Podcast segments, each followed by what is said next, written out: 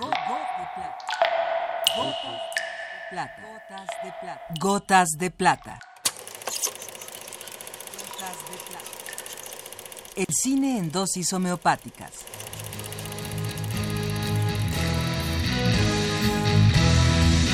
Con Carlos Naro.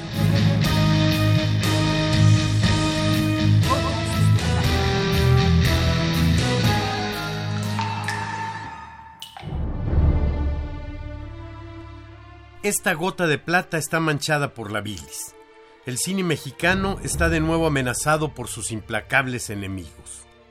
Poderosos analfabetas, ubicados desde hace mucho tiempo en los puestos de decisión del país. El jueves 6 de noviembre nos encontramos con la novedad, que no sorpresa, de que el Instituto Mexicano de Cinematografía, los estudios Churubusco y el Centro de Capacitación Cinematográfica están considerados para la venta, mamonamente llamada desincorporación. La lista de otras entidades destinadas a la desincorporación es también preocupante.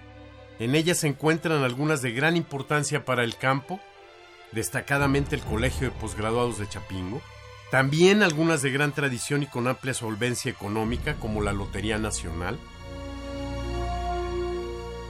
la reacción de repudio de la comunidad cinematográfica ha sido prácticamente inmediata y muy probablemente el Congreso no deje pasar la iniciativa.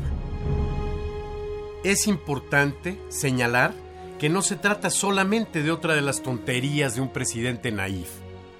Más bien estamos frente a una señal muy clara de la decisión de un gobierno contrario a los intereses del pueblo y de la nación y carente de una política cultural de cumplir oscuros compromisos con quienes propiciaron y financiaron su llegada al poder.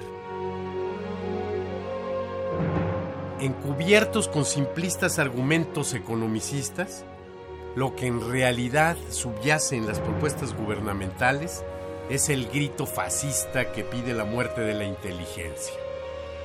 Ya que simultáneamente a estas desincorporaciones se vuelve al ataque contra libros y revistas con el pretexto de la recaudación fiscal.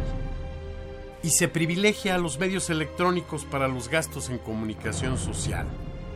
Redondo ataque contra la letra impresa. Ataque frontal contra la educación y la capacitación. La lista de instituciones destinadas al conocimiento, condenadas a desaparecer o privatizarse, Incluye al Instituto Nacional de Investigaciones Forestales, Agrícolas y Pecuarias, al Instituto Nacional para el Desarrollo de Capacidades del Sector Rural, al Colegio de Posgraduados, al Fideicomiso de Formación y Capacitación para el Personal de la Marina Mercante Nacional, al Centro de Capacitación Cinematográfica y a Educal.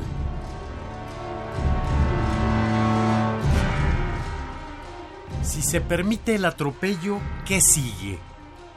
Seguramente la Escuela Nacional de Antropología e Historia y las escuelas del Instituto Nacional de Bellas Artes, con sus más de 100 licenciaturas y sus centros de iniciación artística, que desde la mentalidad de los torpes, insensibles e ignorantes burócratas, solo representan una carga para el erario público. Si permitimos el atropello, muy caro lo va a pagar este país, vejado, saqueado y ahora con el futuro secuestrado.